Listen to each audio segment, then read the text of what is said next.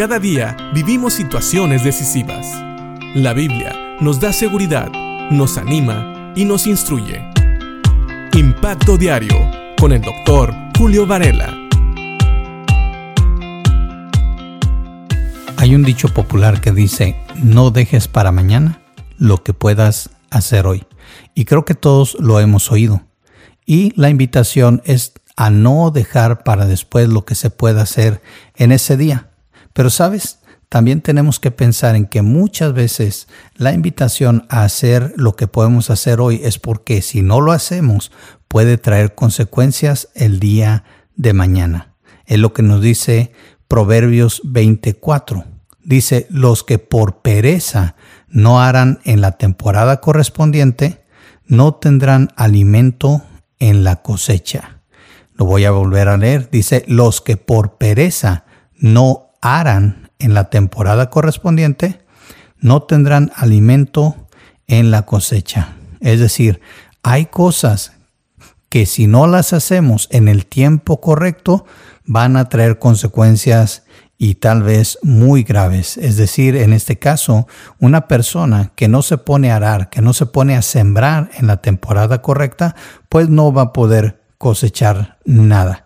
De hecho, la nueva versión internacional nos dice así, el perezoso no labra la tierra en otoño, y en tiempo de cosecha buscará y no hallará. En este caso, las consecuencias son tan graves como el hecho de no tener alimento.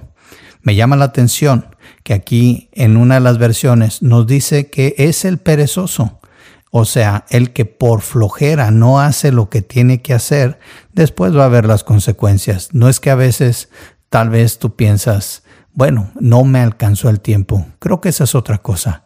Cuando estamos muy ocupados, tal vez podríamos hablar de prioridades, pero aquí se refiere a personas que tienen el tiempo, pero solamente por estar de perezosos no lo hacen.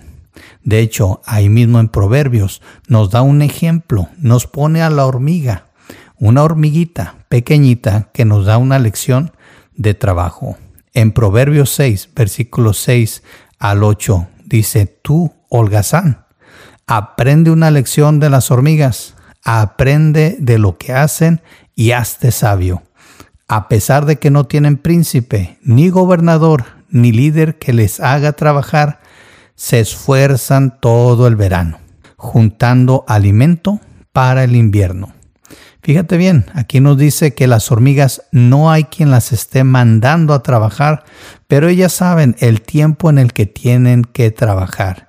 Dice aquí específicamente, se esfuerzan todo el verano juntando alimento para el invierno. Quiere decir que al trabajar en el tiempo correcto, ellas tienen lo necesario para poder alimentarse cuando llega el invierno, un tiempo en, en el que ellas no pueden salir a trabajar. Y hace una pregunta este proverbio, Proverbio capítulo 6, versículo 9. Pero tú, holgazán, ¿hasta cuándo seguirás durmiendo? ¿Cuándo despertarás? Así que piensa en esto. Muchas veces nos quejamos de nuestra situación, pero muchas veces es también porque no hicimos lo correcto en el tiempo correcto. Aprendamos de la hormiga. Aprendamos a trabajar cuando tenemos que trabajar para poder gozar de los frutos de ese trabajo después. Así como la hormiga junta en el verano para poder sobrevivir en el invierno, esa es una lección que podemos tomar en nuestras vidas. Claro que confiamos en la provisión de Dios y claro que sabemos que Dios puede salir a nuestro auxilio en tiempo de necesidad pero que no sea porque hemos sido holgazanes, sino porque aún a pesar de hacer lo correcto, tal vez tengamos necesidad de que Dios nos asista y muestre su misericordia con nosotros.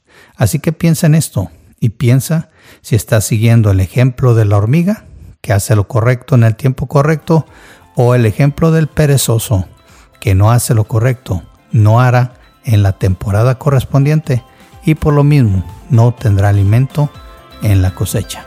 Piénsalo y que Dios te bendiga.